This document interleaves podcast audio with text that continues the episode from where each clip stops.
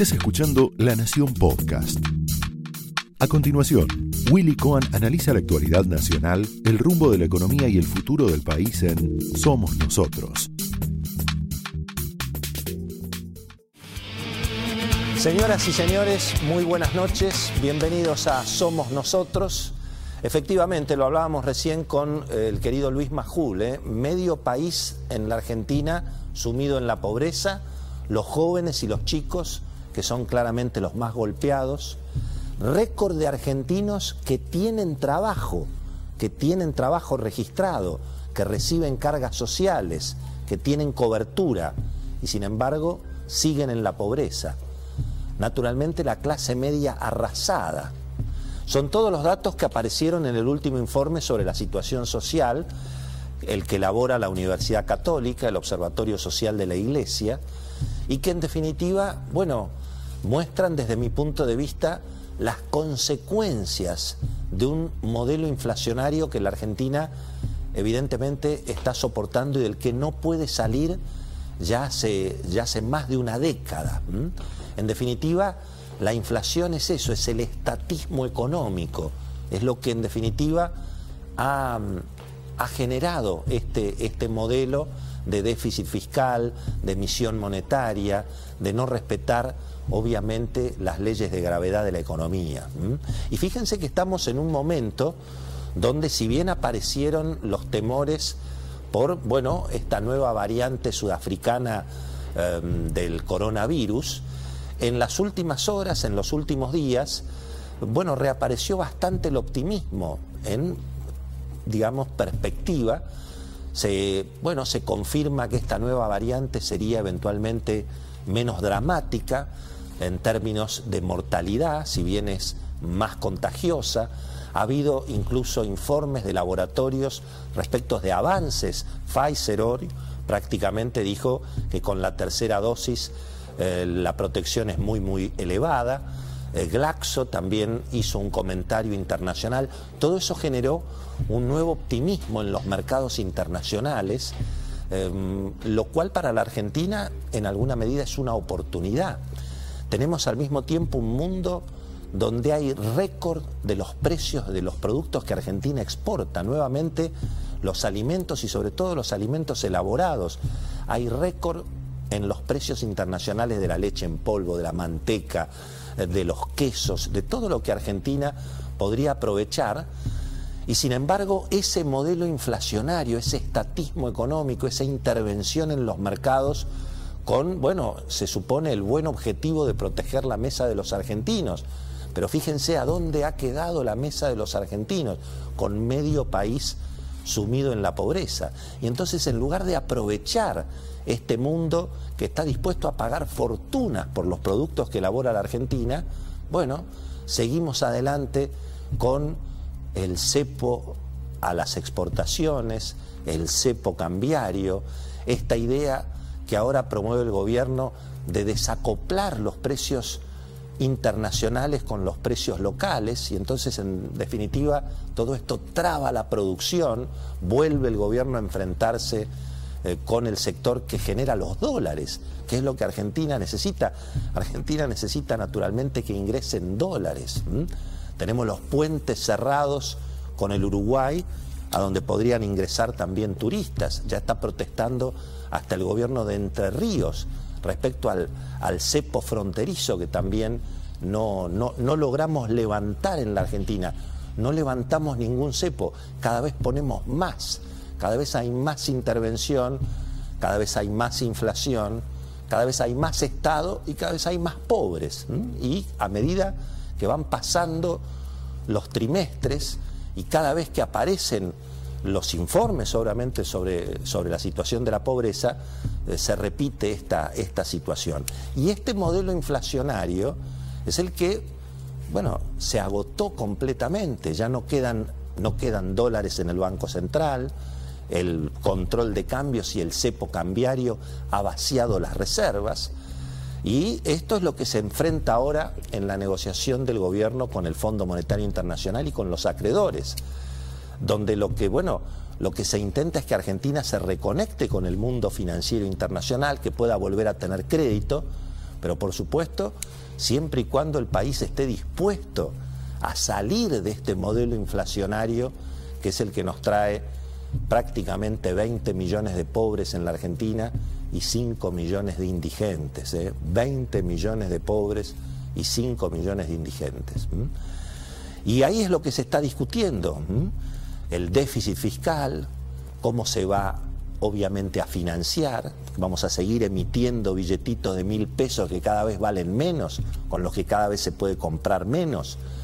Eh, va a seguir la Argentina con un gasto público eh, completamente desmedido, invirtiendo en obra pública que termina en los bolsillos, obviamente, de, de los empresarios de la construcción que se acuerdan con el gobierno cómo se reparten justamente esos fondos. Bueno, todo eso es lo que se está discutiendo, pero a la Argentina le cuesta mucho apostar a la libertad económica, liberar los mercados, apostar a que justamente entren dólares en lugar de que estén todo el mundo todo el tiempo saliendo, ¿no? Bueno, en ese, en ese marco las próximas horas son aparentemente decisivas, no solamente por lo que se está negociando en Washington, que tenemos muchos detalles, lo va a contar Cecilia Bufflet, Beto Valdés ahora en, en el noticiero del programa, sino porque, bueno, finalmente mañana y pasado comienza esta cumbre mundial por la democracia, a la que la Argentina ha sido convocada.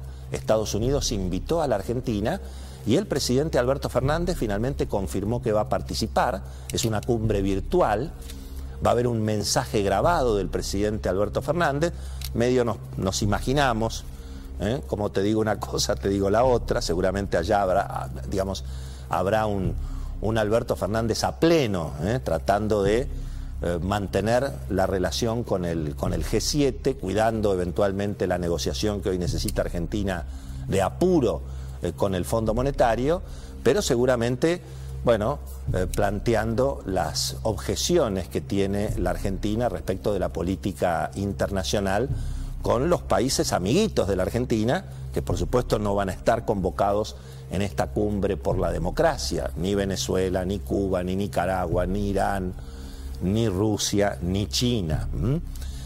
Pero al mismo tiempo, en las próximas horas, después de la cumbre por la democracia en Estados Unidos, se va a celebrar aquí el próximo viernes el festejo por la democracia argentina. Un festejo que me parece que va a ser más partidario que eh, que digamos, eh, que inclusivo de todas las fuerzas democráticas del país. El gobierno va a ser, bueno, una celebración para el gobierno, un gobierno que viene de perder las elecciones, pero fíjense cómo estamos, los que perdieron las elecciones aparecen unificados y celebrando, los que ganaron las elecciones eh, se, están, se están peligrosamente dividiendo. Así que lo vamos a tener al presidente Alberto Fernández con Joe Biden por la democracia y con Cristina Fernández de Kirchner y Lula da Silva en Plaza de Mayo, obviamente, bueno, respondiendo y seguramente compensando a los sectores de izquierda que naturalmente respaldan al frente de todos y al, al oficialismo. En un momento donde además la política está muy concentrada en sus propios problemas. El gobierno intentando doblarle la mano a los jueces, mantener el control en el Consejo de la Magistratura, enfrentándose fuertemente con la Corte Suprema, incluso después de haber perdido las elecciones. Y allí, bueno, atención porque se espera justamente la palabra de la Corte Suprema sobre el futuro del Consejo de la Magistratura, que es en definitiva la herramienta que ha tenido el oficialismo para mantener a los jueces en un puño. Los intendentes también están en sus propios problemas, buscando la reelección eterna. Ya ha habido incluso un fallo de la justicia que le abre la puerta a los intendentes de la provincia de Buenos Aires, no solamente los del conurbano, a ir eventualmente por, por la reelección eterna. Y mientras tanto, bueno, la oposición, por lo menos en el Parlamento, aparece sin jefatura se han generado finalmente siete bloques, siete bloques opositores. Hablamos en este programa del riesgo de la división en ese sentido. Se ha postergado hasta marzo la elección del presidente del interbloque opositor, con lo cual, bueno, se le abre la oportunidad al oficialismo para, en todo caso, ir negociando con una oposición dividida, que va a tener siete interlocutores. Vamos a hablar de la nueva oposición y de lo que se viene en el Parlamento justamente ahora en el programa. Y un actor político que yo diría está más vigente que nunca y que tiene mucho que ver, por supuesto, con el modelo inflacionario, con el modelo estatista, con la intervención, que es el fenómeno de los movimientos sociales y el piquete. Se están recordando, estamos a 20 años de lo que fue el estallido de la convertibilidad, la caída del gobierno de Fernando de la Rúa y en alguna medida la institucionalización del piquete como factor de presión política central en la Argentina y yo diría tal vez hoy más, más influyente y más poderoso que los propios partidos políticos. En este clima se están desarrollando los acontecimientos, en este clima la Argentina define finalmente si va a lograr algún grado de acuerdo con el Fondo Monetario para contener, para contener la situación y para poder eventualmente hacer un ajuste controlado, em, de alguna manera establecer un límite a esta, a esta espiral inflacionaria que nos genera cada vez más pobres en la Argentina. Lo decíamos al principio del programa en el pase con Luis Majul. Por supuesto que la noticia es la, instancia final que en estos momentos se está jugando Boca en, la Argentina, pero la noticia también ha sido River en las últimas horas.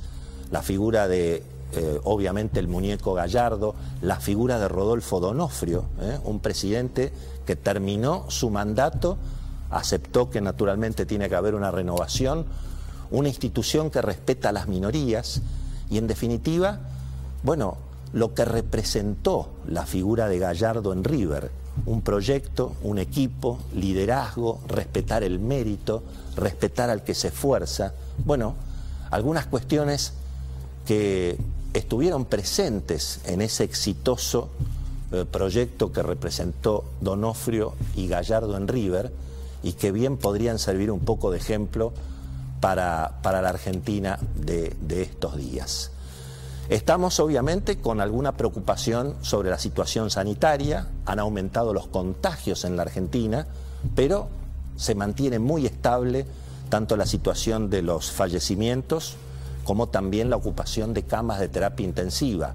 La situación sigue controlada, pero se abrió el debate sobre el pase sanitario en un país donde todavía, bueno, la provisión de vacunas no está del todo clarificada, no está del todo asegurada.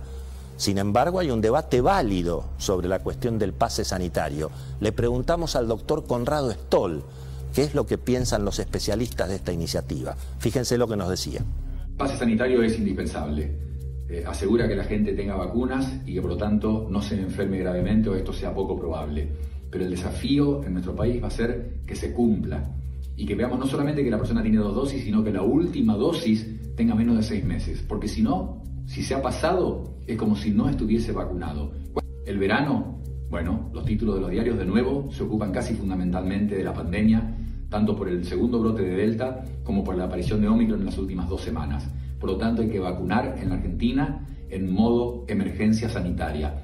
Creo que lamentablemente al final del día, la herramienta más efectiva va a ser la que hemos usado desde el principio de la pandemia, que es cuidarnos cada uno de nosotros, con el barbijo y todas las medidas que hemos aprendido a lo largo de esta larga saga que estamos viviendo. Esto fue Somos Nosotros, un podcast exclusivo de La Nación. Escucha todos los programas de La Nación Podcast en www.lanacion.com.ar. Suscríbete para no perderte ningún episodio. Estamos en Spotify, Apple Podcast, Google Podcast y en tu reproductor de podcast favorito. Seguí escuchando La Nación Podcast.